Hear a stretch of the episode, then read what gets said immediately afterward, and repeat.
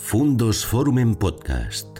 Historias y personajes que nos ayudan a comprender el mundo. ¿Qué tal amigos? ¿Cómo están? Bienvenidos a un nuevo encuentro en nuestro canal Fundos Forum, hoy para aportar contenido a nuestra sección, a nuestro ciclo que llamamos Novísimos, en el que personas pioneras, eh, jóvenes, avanzadas en su actividad, nos ofrecen nuevos puntos de vista alternativas de pensamiento para problemas cotidianos en una sociedad compleja, rica, variada, como es la que nosotros tenemos en este momento. Una sociedad que si necesita algo es hablar, es conversación. Precisamente en el año 2018, a raíz del problema de Cataluña, se constituyó una fundación que se llama así, la Fundación Conversación, eh, formada por personas que piensan que el problema es que la gente no suele tener facilidad para sentarse a una mesa a hablar y a debatir sobre las cosas que nos, que nos pasan. Y hoy nos acompaña el coordinador académico de esta fundación, José Ahmed Hernández Echevarría. ¿Qué tal? Bienvenido. Un gusto. Gracias por la invitación. Muchísimas gracias a José Ahmed, cubano, investigador eh, predoctoral en el CEU, con una investigación profunda sobre el grupo Tácito, ¿eh? ese grupo tan relevante en España un cubano que ha decidido quedarse entre nosotros y que ha descubierto la magia de nuestro, de nuestro país y que desde esta fundación y otras actividades que descubriremos le está echando una pensada al momento presente a la luz del pasado y del ejemplo, por ejemplo, relevante que nos ofrece el grupo Tácito. Bueno, ¿qué tal la fundación? ¿Cómo, cómo va? Bueno, la fundación va, va bien. Eh, todavía tenemos varias actividades que necesitamos desarrollar. Es cierto que en un momento tan complejo como usted describía, que cuando se funda, yo me incorporé en 2020, sí, dos años después, eh, entendimos que en España eh, hacía falta, como usted decía, esta cultura de la conversación, porque al final la democracia y los sistemas que ahora mismo Europa en su mayoría tiene, se fundaron precisamente porque personas que pensaban diferentes supieron sentarse a conversar y a buscar puntos en comunes. Entonces, con esta inspiración surgió esta, esta fundación en Madrid, se llama así Conversación.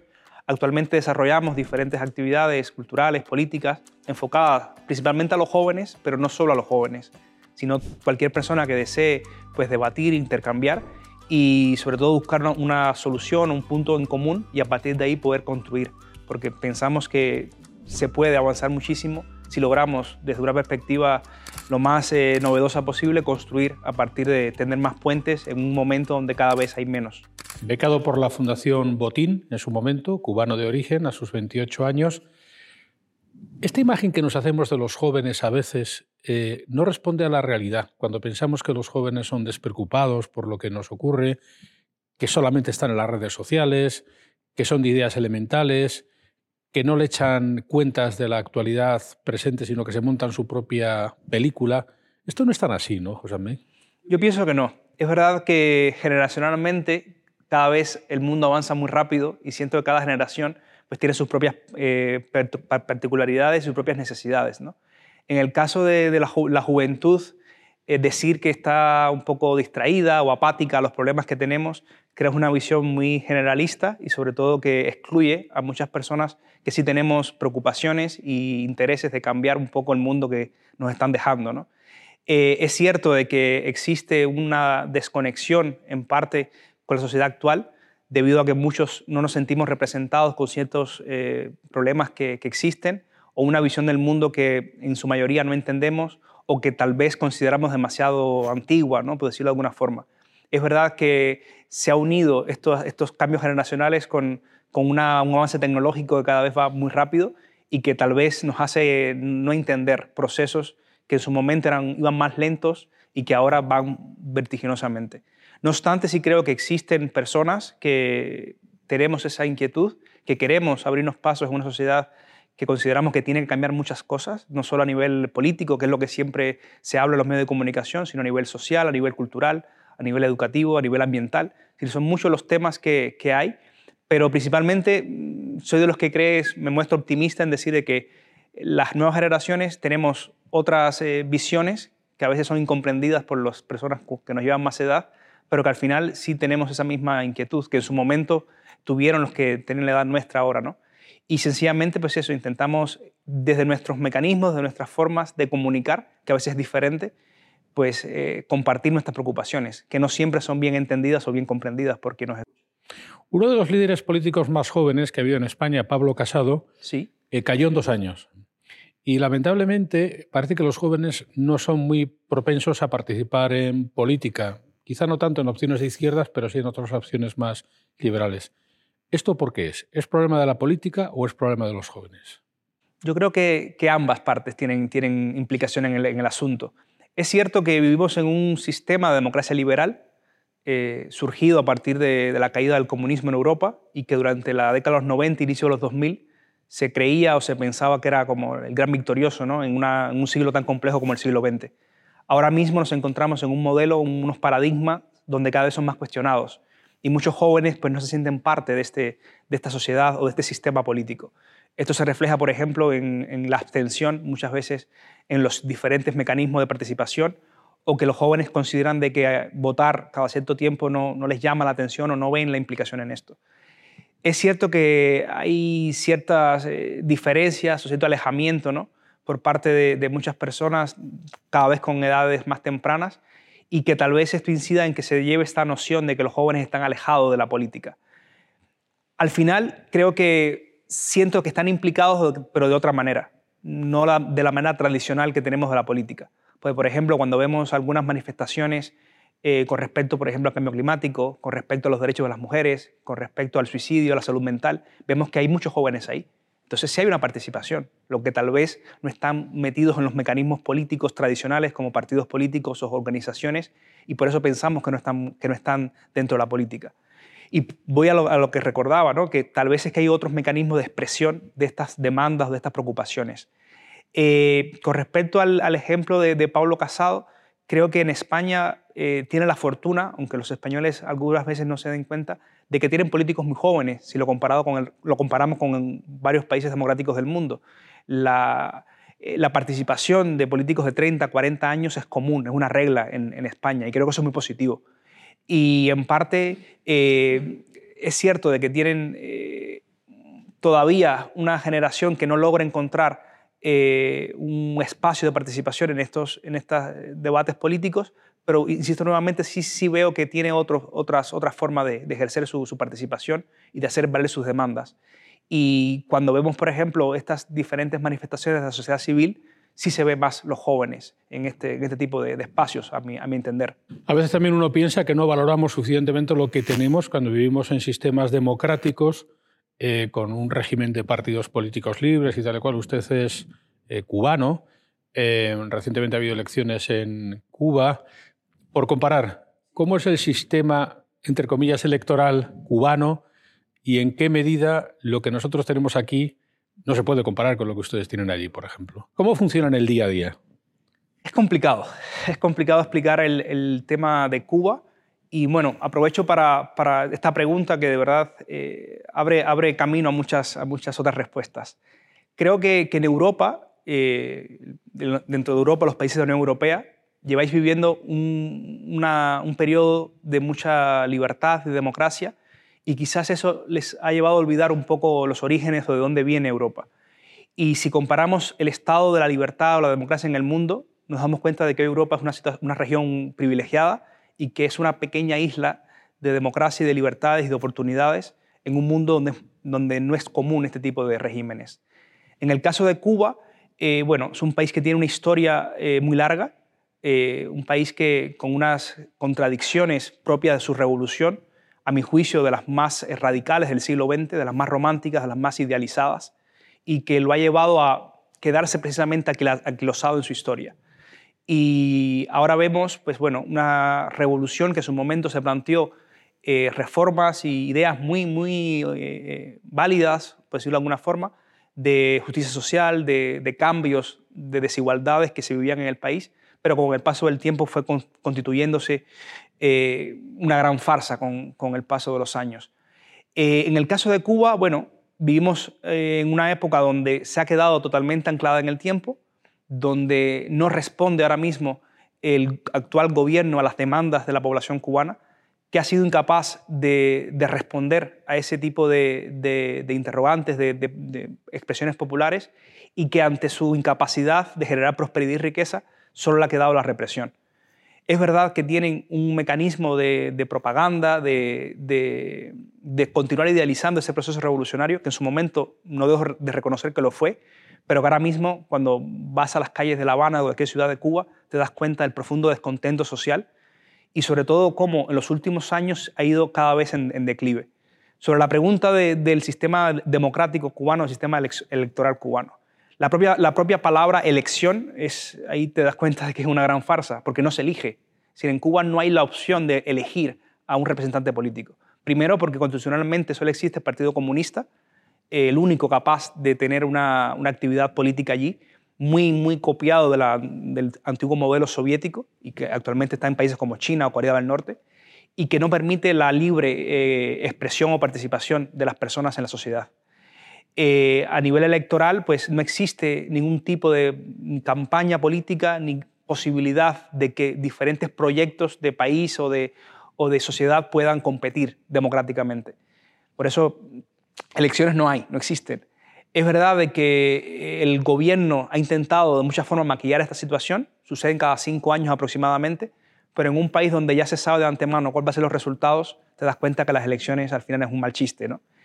Y sí siento de que cada vez, sobre todo yendo a la pregunta de los más jóvenes, las nuevas generaciones entienden de que esto no puede funcionar, de que esto no puede ser el país que, queremos o que pensamos, y cada vez hay más eh, desafíos al poder, sobre todo intentar cambiar sin, entendiendo de que existen diferentes eh, formas imperfectas de democracia, pero está claro que la que tenemos ahora mismo ni es modelo ni es ejemplo y mucho menos satisface las inquietudes de muchas personas en Cuba.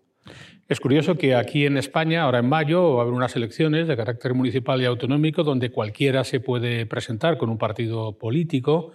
Eso en Cuba no ocurre y no, no hay ni siquiera un sistema, porque, por ejemplo, en Cuba hay alcaldes, ¿cómo se eligen?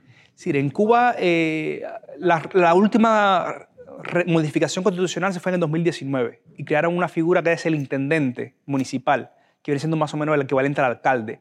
El tema es que en el sistema electoral el Partido Comunista, insisto nuevamente, el único legal en el país, está metido en todo el proceso. Y claro, cualquier candidato o cualquier persona que no tenga el aval o no tenga la aprobación de ese Partido Comunista no puede ni siquiera presentarse a esas elecciones existe un mecanismo muchas veces de, represión para que si alguna persona intentara eh, postularse de un punto de vista, aquí serían los llamados independientes, ni siquiera por pertenecer a un partido político o por expresar una ideología, el simple hecho de no pertenecer al Partido Comunista o de no tener ese aval o ese beneplácito le impide ocupar cualquier cargo público. Hay que entender que Cuba es un país donde se entiende lo público muy mezclado con, con lo partidista. Es decir, Estado y partido es casi lo mismo. De hecho, a nivel constitucional, el partido se considera como una fuerza dirigente superior de la sociedad, es decir, que está por encima incluso de las instituciones públicas y estatales. Y eso hace que sea tan complejo el, proceso. Y que a nivel democrático, insisto nuevamente, es imposible que exista una vía alternativa, independiente, que no tiene por qué necesariamente ser contradictoria con el propio sistema. Pero el solo hecho de que no se pueda controlar o que sea impredecible su gestión hace que para el régimen sea un enemigo. También hay que entender de que en Cuba se encuentra ahora mismo muy criminalizada cualquier tipo de oposición, con epítetos desde mercenarios, gusanos, eh, vendepatrias. Fue muy utilizado por el castrismo en la figura de Fidel Castro para, para desacreditar o deslegitimar cualquier tipo de, oposición. Y eso es hoy la realidad del país. Entonces esa libertad que, por ejemplo, en España sucede, de que una persona, independientemente de su ideología, mientras que acepte los marcos constitucionales, incluso no aceptándolos, como es el caso de algunos partidos en Cataluña o del País Vasco, incluso sin aceptar la Constitución puede perfectamente eh, presentarse y si tiene el, voto popular, pues acceder a un cargo público. Eso en Cuba sería imposible. con los actuales eh, mecanismos y con las actuales leyes, totalmente impensable. Y es lo que hace que sea un mal chiste decir que Cuba es una democracia, con un ejemplo de democracia con otras características. Seguramente a los jóvenes que a veces puedan pensar que este sistema no les representa o que simplemente no vale la pena participar o pensar en política, aunque sea nada más que votando, eh, comparar con regímenes como el cubano, pues nos viene muy bien para pensar lo que tenemos, que por otro lado lo que tenemos es producto de un esfuerzo, esfuerzo tal cual el grupo Tácito u otros tantos que eh, trajeron a España la democracia y que eh, le dieron la vuelta a una situación previa que podría ser parecida eh, con sus matices grandes a la cubana como era en la época del, franquismo. Vamos a hablar del grupo Tácito en la medida en que pueda arrojar luz sobre el momento presente de España o las democracias liberales occidentales, luego hablaremos de ella, también de la norteamericana, pero el grupo Tácito, que hay mucha gente que no lo recuerda, ¿qué fue? ¿Quiénes lo constituyeron? ¿Para qué sirvió? ¿Qué queda de él? José Andrés, vamos a hablar un poco del grupo Tácito. Bueno, yo confesar de que desconocía totalmente el grupo Tácito hasta que me hablaron sobre ellos y ya en el CEU, a partir de la labor que realizo investigativa, pude descubrir quiénes eran y qué hicieron. El grupo Tácito fue un grupo de personas, jóvenes en su mayoría, estamos hablando de con 30, 40 años los que más, que durante la última etapa del, del tardofranquismo entendieron que el camino de España tenía que ser necesariamente la democracia. Y una democracia que tenía que surgir a partir del entendimiento entre los españoles. A partir del año 73, junio de 73, publicaron el primer, el primer artículo, van a ser 50 años próximamente. Estas personas, eh, estamos hablando todavía Franco vivo, año 73, comenzaron a publicar una serie de artículos donde iban describiendo la realidad de España y más que la realidad presente, cuál sería el futuro próximo que tenía el país y empezaron a utilizar palabras e ideas que eran totalmente desconocidas en la época de, Franco. Eran personas que en su mayoría serían ahora mismo ubicadas en lo que sería la centro-derecha española, pero también habían personas que después militaron en el Partido Comunista, personas que después militaron en el Partido Socialista, así que era muy heterogéneo. Y que su principal demanda, insisto, o su principal preocupación era la democracia y cómo hacer lo más pacífico posible ese camino. En el 73 comenzaron a desarrollar a partir de la labor de acogida que le dio la fundación, en aquel momento fundación, eh, la Asociación Nacional Católica de Propagandistas, comenzó a darle un espacio de debate y donde ellos pudieran pensar y debatir en ese momento cuál era la España que querían. Durante el año 73, 74 y 75 comenzaron a desarrollar esta labor en su momento muy arriesgada, eh, porque claro, era un sistema donde las libertades que hoy gozamos para nada existían y donde plantear, por ejemplo, un artículo llamado Los sucesores, ellos plantearon la tan atrevida idea de que la soberanía popular o nacional no, residía en la figura del rey que puso Franco, sino en el pueblo español. Algo tan, que ahora lo vemos tan obvio, en aquel momento podía costarte un gran problema, que de hecho les costó porque muchos de ellos después fueron procesados por el Tribunal de Orden Público. Pero estas ideas tan revolucionarias para la época eh, fueron planteadas por estas personas y que más que, ser los precursores de estas eh, mecanismos de transición a la democracia fueron después los ejecutores. Entonces los tácitos me llamó mucho la atención porque tuvieron esa, doble, doble función. Por un lado, fueron capaces de visualizar la España que, se avisoraba y por otro lado ejecutar después muchas, muchas ideas. De estas personas que en su momento escribieron estos artículos durante eh, a partir del año 73, después fueron muchos de ellos ministros, secretarios o subsecretarios durante las primeras, los primeros gobiernos de la transición. Estamos hablando, por ejemplo, de Marcelino Oreja, que fue ministro de Exteriores, Alfonso Osorio, que estuvo también metido dentro del gabinete de Suárez, eh, Antonio Díaz Ambrona, fue ministro de, Educación, eh, José Manuel Otero Novas, que fue ministro de la presidencia de Adolfo Suárez, entre un grupo, estoy hablando de los más representativos, pero también había un grupo de subsecretarios y a diferentes administraciones, tanto nacionales como autonómicas posteriormente, que estuvieron ahí presentes. Y fueron capaces de entender que a través de ese diálogo, a través de ese entendimiento y sobre todo eh, ir democratizando el entorno donde se encontraban, un entorno muy próximo al franquismo, pero supieron ir ilustrando ese camino, ir moderando esas fuerzas y en su momento pues ir sirviendo de pilar para lo que hoy sería la democracia española. Y sobre todo ayudar a Suárez, a ese gobierno de Adolfo Suárez, que muchas veces tendemos a eh, idealizar a la persona, pero claro, Adolfo Suárez tuvo un gran equipo de trabajo, él solo no pudo llevar la transición. Y aunque es cierto que fue un piloto y a mi juicio ejemplar a la hora de ir llevando estos procesos de cambio en una España muy incierta, porque no solo su labor se, se, reduce a la época pretransicional, sino después, posteriormente. Muchos de ellos permanecieron después en el gobierno de Carlos Sotelo. Supieron llevar esa, esa transición a partir de, los, de la coherencia con las ideas y las visiones de España que ellos tenían, pero sobre todo, y creo que lo fundamental de este grupo, es saber entender, o supieron entender en ese momento, que a través del diálogo, de la conversación y de la concordia es la única manera posible para que las Españas que se enfrentaron a la guerra civil pudieran convivir posteriormente en democracia. Y para mí creo que eso es lo fundamental y sobre todo 40 años después, lo que debemos siempre apreciar, valorar e intentar en lo posible pues que no se pierda esa, esa, labor. 50 años después, que es la, la, cifra redonda que se cumple este año y es motivo de esta charla también. Em, factores que nos pueden ayudar, comprendiendo al grupo tácito, para echar, arrojar luz sobre problemas del día de hoy. Para empezar, eran gente joven, pero a su vez eran profesionales y tenían su preparación previa, provenían de la universidad o de ámbitos profesionales. Es decir, su vocación era política, pero su oficio no era la política, cosa que ahora eh, no se puede decir forzosamente así. Hay mucha gente que hace política porque necesita hacer política para vivir, ¿no? Claro.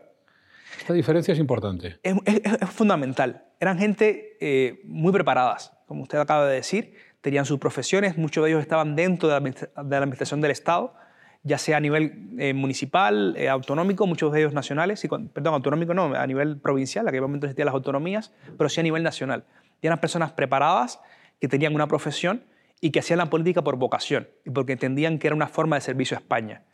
Es verdad que ahora mismo, eh, sobre todo a partir de figuras muy, muy bien, eh, eh, muy, muy tangibles, se ve cómo la política se dedican por otras cosas y siento de que es una, es una característica fundamental que un político tiene que tener, que el servicio público se hace por vocación y momentáneamente, algo temporal. No puedes vivir de ese, de ese, de ese puesto público. Y ellos lo tenían muy claro.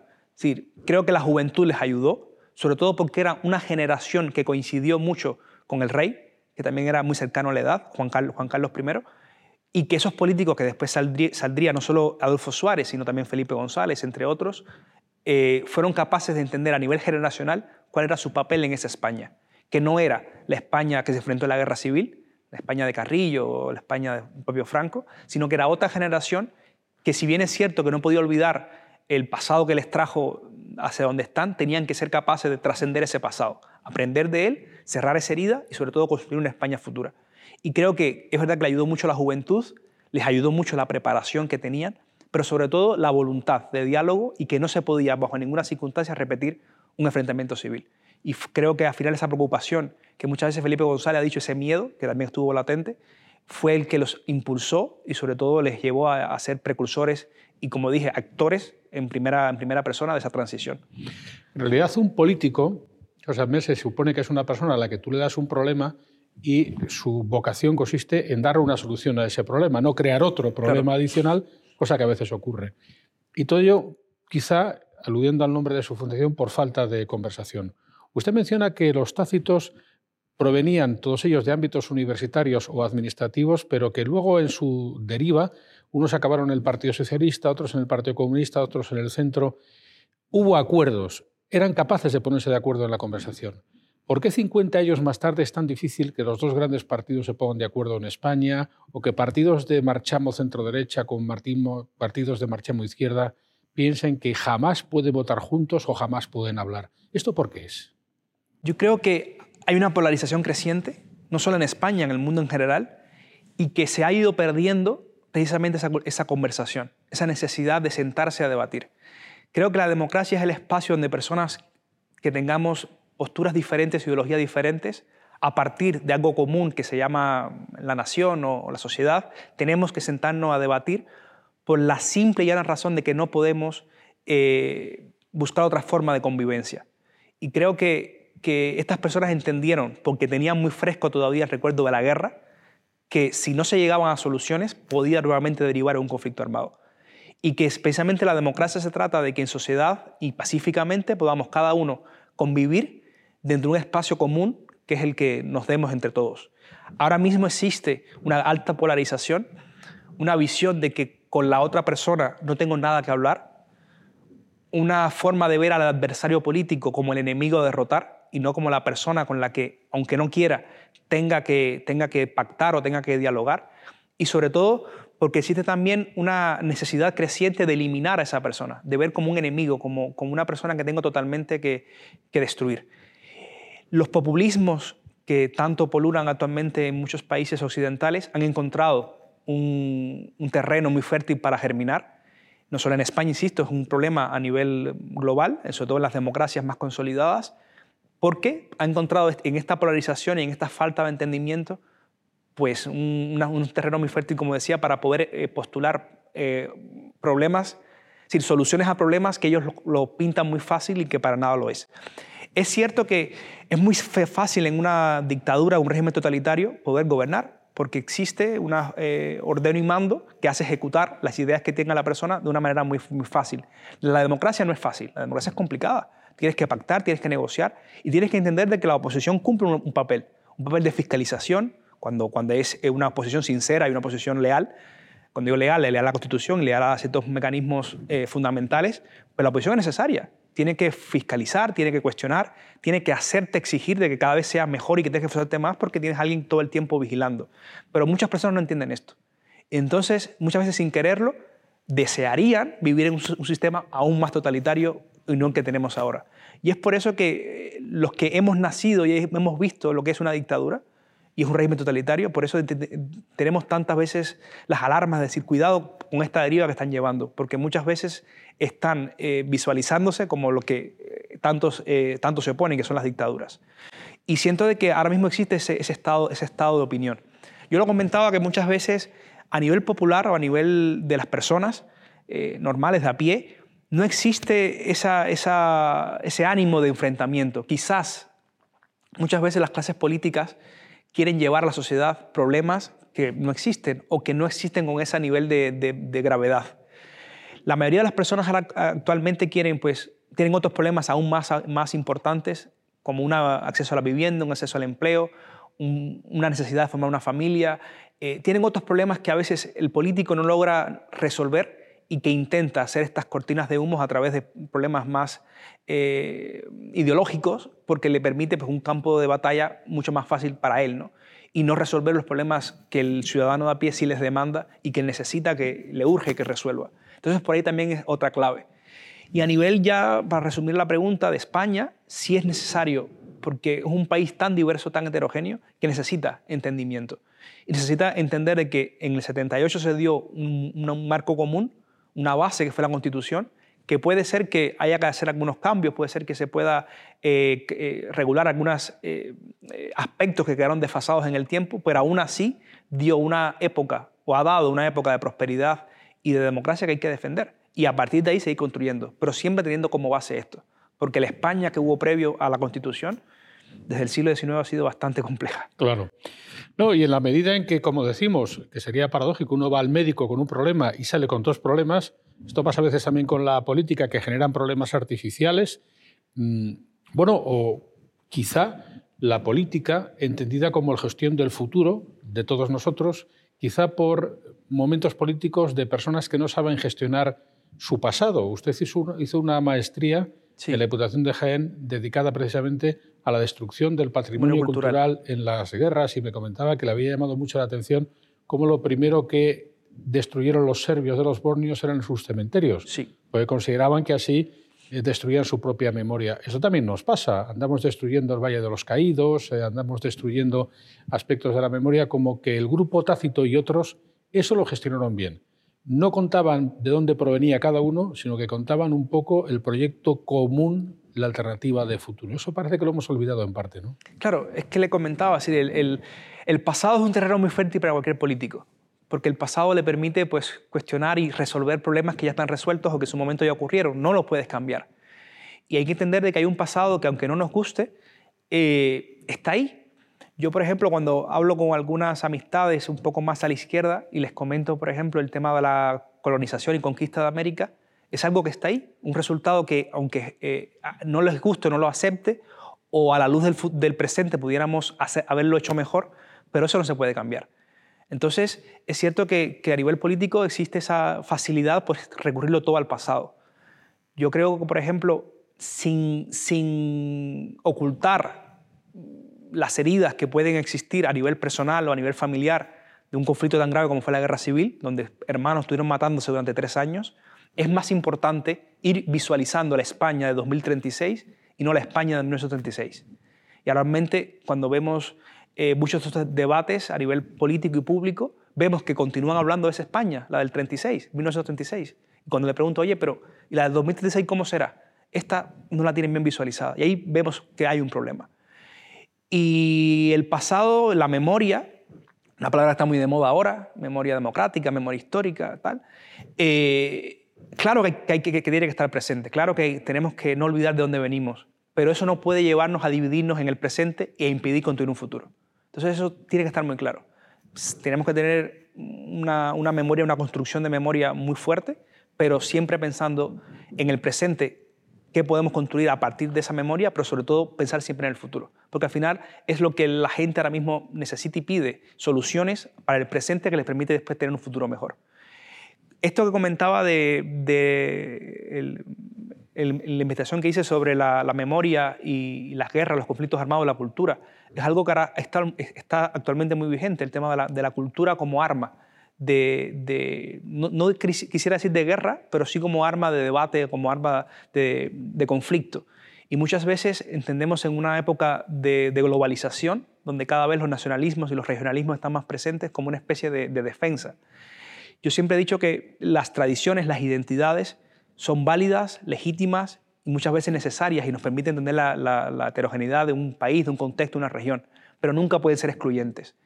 Y creo que, precisamente este debate cultural ha llevado a que muchas personas lo utilicen como arma para enfrentarse a otros, cuando realmente deberías hacernos entender de que esa propia cultura nos permite darnos cuenta que formamos parte de algo más grande, que puede ser España, puede ser Europa o puede ser el mundo.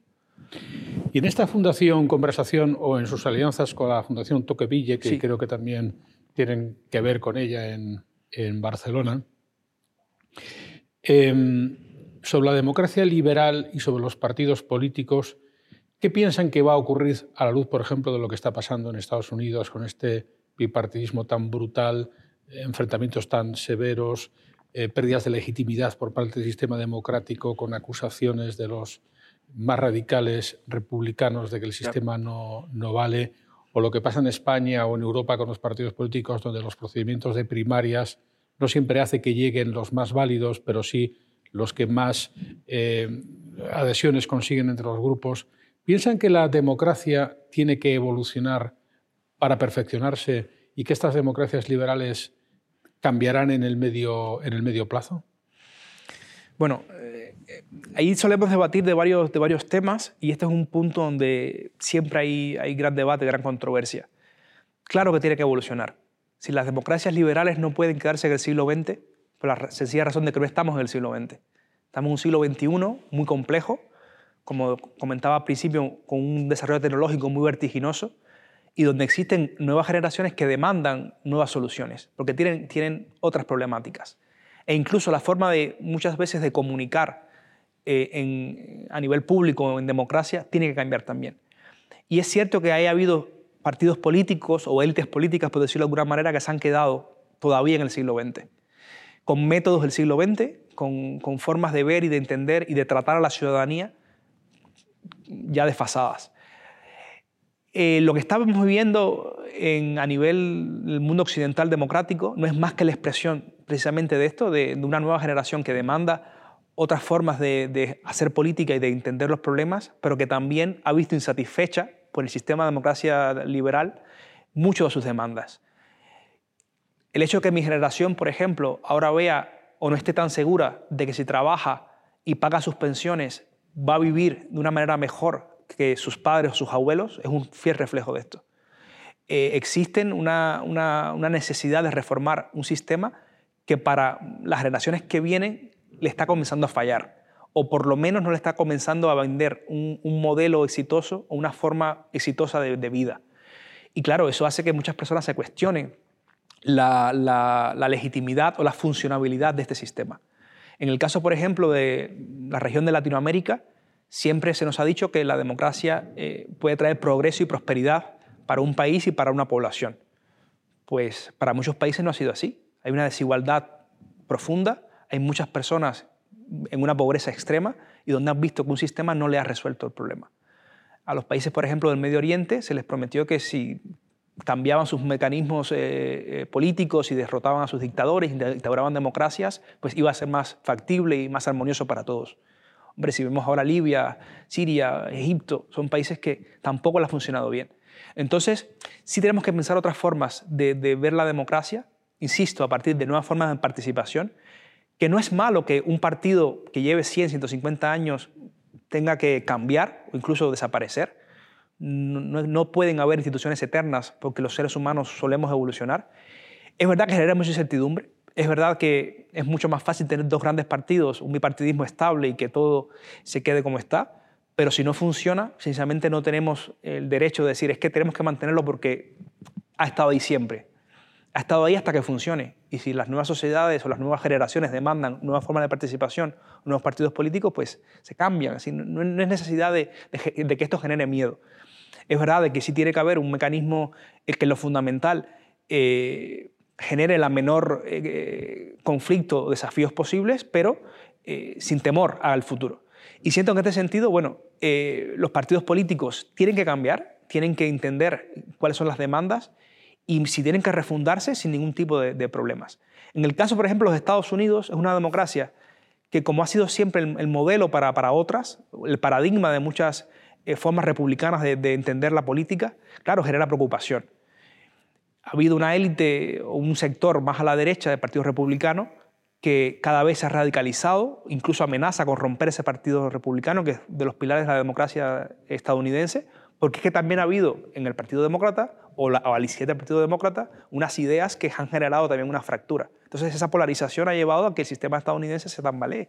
Pero es que eso sucede también, sucedió en el Reino Unido con el Brexit, está sucediendo en Italia con estos nuevos gobiernos más de una derecha más dura, en Polonia. Es decir, que al final ha sido pues, un, un proceso que se está eh, replicando en casi todos los países occidentales y que solo demanda, primero, esa polarización y segundo, que los partidos tradicionales no, no acaban de entender o no acaban de responder a las demandas que tienen las generaciones actuales o la sociedad actual.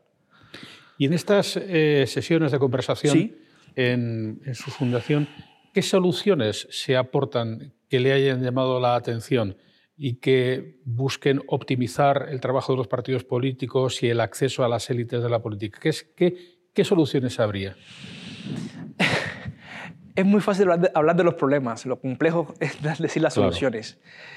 Soluciones hemos entendido, por ejemplo, que hace falta sentarse a conversar. Sentarse. O sea, una actitud. Claro. Si, primero tengo la actitud de decir, yo necesito hablar con mi adversario, no con mi enemigo. Si primero eliminar palabras que están muy metidas en nuestra cabeza porque los medios de comunicación o porque la realidad está todo el tiempo bombardeándonos con esas palabras. No es mi enemigo, es un adversario político o es una persona que sencillamente piensa diferente a mí o tiene una visión de España diferente a mí, pero sigue siendo tan español como yo. En este sentido, perdóneme, sí. Eh, es bastante irreal lo que los partidos políticos piensan respecto de cómo su discurso autosuficiente, yo todo lo hago bien, claro. el otro todo lo hace mal, eh, penetra sobre los jóvenes, por ejemplo. Es muy difícil que los jóvenes consuman ese producto como una milonga porque nadie es perfecto y, y, nadie puede entender que el ajeno sea imperfecto, ¿no? Para empezar, eso no es hablar, eso es imponer. Totalmente. Entonces, lo, primero que intentamos precisamente es esto, intentar que se hable y que no se imponga. Intentamos evitar la fanatización, que cuando se hable eh, en los diferentes espacios, foros, debates que hacemos, se hable con argumentos. Que tú puedes tener tu, tu posición política y el otro puede tener la suya, pero cuando van a conversar, a dialogar, tiene que hablarse con argumentos y no con fanatismos. Y sí notamos que cuando hacemos este ejercicio, que insisto, no es fácil, es mucho más sencillo yo imponer mi opinión y tú tienes que callarte, sería así muy, muy fácil, pero creo que nadie quisiera vivir este tipo de sociedades. ¿no? Entonces intentamos que exista un debate, que exista un diálogo y que sobre todo hagamos el mínimo esfuerzo de buscar un punto en común, que tiene que haberlo. Es complejo, por ejemplo, si uno es votante de Unidas Podemos, otro votante de Vox, pero es que tiene que haber un punto en común, necesariamente. Algo tenemos que coincidir. No sé, el amor a la familia, el amor a tu padre, el amor a tu madre, el amor a tu, pueblo. Bueno, mira, ahí tenemos un punto de coincidencia.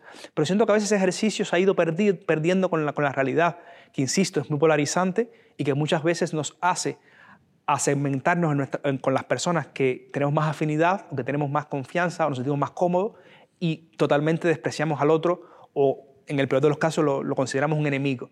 Entonces insistimos que este grupo que intentamos formar heterogéneo, primero, converse, converse con respeto, que también es fundamental. Segundo, con argumentos. Y tercero, buscar un punto en común. Que es complicado, claro que lo es, pero encontrarlo, buscar la forma.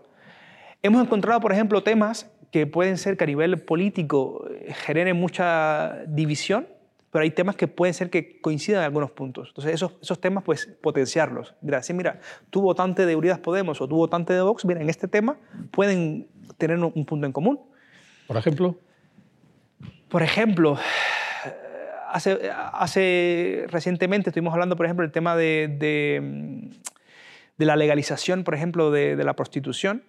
Hay temas que hay votantes de izquierdas y de derechas que pueden tener un punto en común y votantes que, por ejemplo, de izquierda están totalmente en contra y de derecha totalmente en contra. Es decir, que hay temas que son transversales y que no afectan o no necesariamente afecta.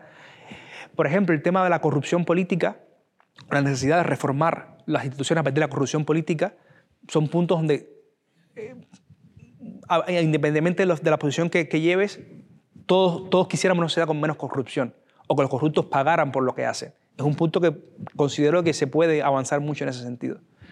El tema, por ejemplo, de las ayudas a, las personas más vulnerables, ayudas al estudio, es algo que todo el mundo quisiéramos que las personas con menos recursos tuvieran las mismas oportunidades o el mismo acceso a la, educación.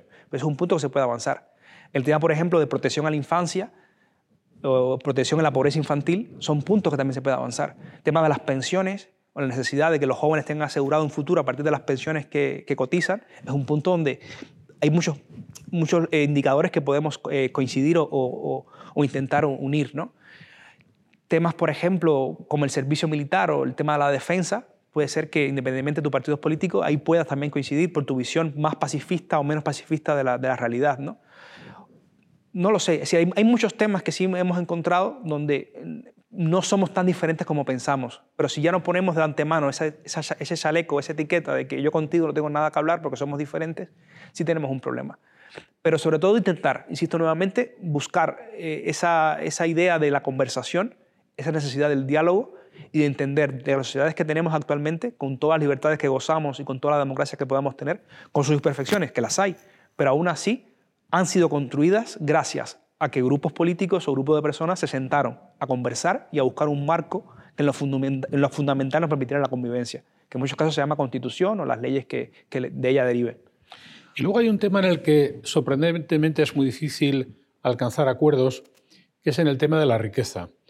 Unos hacen más hincapié en el reparto de la riqueza, otros, sin embargo, hacen más hincapié en la generación de la riqueza, pero parece que es muy difícil poner de acuerdo y generar un fenotipo de alguien que hable del reparto y de la generación de la, de la riqueza, como que ya el capitalismo ha perdido eficiencia eh, para amplios sectores de la, de la sociedad. Es usted, que además es cubano y que no tiene un régimen capitalista, sino todo lo contrario, pero que tiene enfrente un régimen rabiosamente capitalista como es el americano, ¿cómo escucha que lo están viendo los jóvenes de hoy? ¿Qué les parece el capitalismo? ¿Qué papel tendría el intervencionismo económico? Creo que los jóvenes, voy a un poco hablar a, título personal, tenemos, claro, serias dudas con el capitalismo como lo hemos vivido ahora. Yo lo primero que recuerdo de mi más temprana infancia fue la crisis 2008. Ahora tengo mi estoy en mi juventud, mi etapa de, casi la adultez y veo esta otra crisis a partir del coronavirus. Entonces hemos visto un sistema que tal vez para lo que lo vivieron en los 90 o inicios de los 2000 fue muy próspero, pero nuestra generación lo que ha visto ha sido crisis tras crisis y problema tras problema, déficit tras déficit. ¿no? Incluso en los países más desarrollados, donde el capitalismo pudiera ser más exitoso, te encuentras, por ejemplo, los jóvenes en Estados Unidos donde ven el acceso a la educación a la universidad con un nivel de endeudamiento que es totalmente sostenible. Vemos un capitalismo que a nivel ecológico nos tiene en una gran crisis. Queramos ver, verlo o no, queramos aceptarlo en una mayor o menor medida, pero existe un, problema a nivel de consumo, a nivel de, sostenibilidad. Entonces, creo que por eso que muchos tenemos esas preocupaciones que son muy legítimas y que nos hace ver de que tiene que reformarse el capitalismo o buscar nuevas formas más humanas, más sostenibles. Yo sí siempre hago el, paréntesis. Cuidado, porque en el siglo XX, cuando intentamos cambiarlo o buscar una forma diferente, todos los experimentos derivaron en fascismos o en comunismos. Entonces, tampoco podemos intentar cambiar un modelo liberal o un modelo de capitalismo recurriendo a fórmulas que ya la historia ha demostrado con demasiada elocuencia que no funcionan. Entonces, siento que quizás el gran reto de nuestra generación, el gran desafío sea buscar un sistema que busque que esa, esa repartición equitativa de las riquezas, que busque una mayor dignificación a la persona, que busque la forma en consagrar derechos básicos como pueden ser la salud o la educación y que sea accesible para todos en un medio de mercado, un mecanismo de mercado, que busque una forma de convivencia entre países más pacífica. El capitalismo, o la manera que lo hemos visto, ha llevado un mundo, si bien es cierto que no ha habido una tercera guerra mundial, pero por otras razones de causa mayor como son las armas nucleares, pero ha sido un mundo inestable. Si no podemos decir que el capitalismo ha traído una paz eh, global. No, no es así. Entonces, sí es cierto de que a nivel generacional hay demandas o insatisfacciones que la sociedad actual no, ha respondido. Y que los próximos años, según cómo se vislumbra, se ve que cada vez van a ser más eh, recurrentes estas, estas crisis o estas problemáticas del capitalismo con las reglas actuales no están funcionando. Por ejemplo, el tema de la riqueza es algo que una persona, sobre todo los más jóvenes, eh, vemos como que eh, si existe una productividad o existe una calidad de vida mejor comparado con otros años, pero a nivel de generación, de acumulación de riqueza es totalmente alarmante. Entonces es algo que hay que buscar una solución, buscar una manera donde se pueda distribuir de una forma más equitativa. Insisto, no, digo que exista una única manera o que sea fácil encontrarla, pero por lo menos entender de que, hay que cambiar algo. O que a nivel ecológico nos preocupa el, el planeta que nos están legando o, en las próximas décadas cómo, cómo será, dónde van a nacer las generaciones que vienen después. Es una eh, preocupación legítima que tienen los jóvenes. Porque ahí sí que hay em, a veces un poco una decepción con el sistema. Em, uno de los grandes problemas o subproblemas, por no calificarlo así, que tienen los jóvenes es el de la vivienda, que es un problema terrible. Em, se diría que los sistemas centralizados, los sistemas dictatoriales, comunistas o fascistas, eso lo resolvían mejor, porque cogían y hacían viviendas y la gente en los 50 igual no tenía tanto problema de acceso a la vivienda como pueden tener los jóvenes en este momento. Es un problema real que no parece que las grandes sociedades estén resolviendo, porque incluso cuando intervienen generan un problema mayor. Véase, por ejemplo, la legislación en España relativa a los alquileres, que lo único que ha hecho ha sido encarecerlos. Claro. Es, cierto que hay, hay fórmulas en sociedades democráticas que pueden, entiendo que pueden ser decepcionantes, aunque muchos intenten buscar soluciones en otros sistemas más totalitarios. Pero tenemos que insistir que esos sistemas, en muchas alternativas, funcionaron medianamente porque precisamente eran totalitarios. Entonces, no podemos, intentando buscar una solución, alejarnos del método democrático. Hombre, eh, si ahora me dices que hay que construir viviendas, pues es mucho más fácil pues, esclavizar a las personas y todos construimos viviendas, pero no funciona así. Si hay construir eh, pirámides, era más fácil pues, esclavizar a una comunidad campesina y, construir pirámides, pero no funciona así. Vivimos una, una, democracia donde impera unas leyes, donde impera un respeto a las libertades, un derecho a huelga, un derecho a sindicatos, donde hay otras eh, situaciones más complejas. Entonces sí siento de que es cierto de que muchas personas han, han recurrido a viejos métodos, insisto, del siglo XX, comunistas o fascistas, más totalitarios, más estatistas, donde solucionar el problema. Quizás en esas sociedades eh, fue entre comillas, nuevamente insisto, eficiente, pero ¿a qué costo? Y creo que la libertad nunca puede ser el precio que yo pague por tener una vivienda o porque el Estado me, me, ayude con ciertas cosas. Porque al final la historia ha demostrado de que puede ser que sea el precio que algunos estén dispuestos a pagar, pero que a largo plazo es muy costoso. Quitar la libertad o, dar la responsabilidad ciudadana o individual al Estado o a algo que sea un organismo eh, superior. ¿no? Entonces sí siento que esto es verdad, que el tema de la vivienda, por ejemplo, es otro de los puntos donde los jóvenes tienen, tienen una gran preocupación, junto con la precariedad laboral, junto con la formación de un hogar, junto con la natalidad. Siempre se nos acusa de que los jóvenes no quieren tener hijos o cada vez tienen más eh, eh, predisposición al ocio. Si no es que seamos ociosos, no queremos tener hijos, es que es muy complicado ahora mismo formar una familia. Entonces, eso es, es, algo que la sociedad actual ha fallado a las nuevas generaciones. No le ha permitido un espacio ideal o medianamente solvente para formar una familia a través de una casa, a través de un medio de transporte, a través de ciertos mecanismos económicos. Entonces, eso hace que muchos jóvenes se cuestionen. Por eso yo siempre he insistido que es legítimo ese cuestionamiento, que es legítimo ese pensamiento. Lo que sí tenemos que buscar un espacio para encontrar los puntos en común y sobre todo no desviarnos o caer en el fácil error de buscar viejos, métodos totalitarios, ya sea comunistas o fascistas. Porque el siglo XX demostró que no funcionan. No funcionan en Alemania, no funcionan en China, no funcionan en Rusia, no funcionan en Cuba. No funciona ese tipo de mecanismos, aunque aparentemente parezcan poner el parche y puedan solucionar a largo plazo. Entonces, yo por lo menos desde mi opinión siempre he sido muy crítico con esto. Es, hay que buscar reformas, sí, hay que actualizar muchos problemas que puede haber en las sociedades democráticas liberales actuales, claro, pero con mecanismos novedosos, no repitiendo lo que ya pasó. La verdad es que es estupendo hablar de estas cosas en términos de conversación, como es la fundación de la que José Admeque es el coordinador académico, y no de un modo tácito, como el grupo, sino explícito, poner de manifiesto los problemas de nuestra sociedad.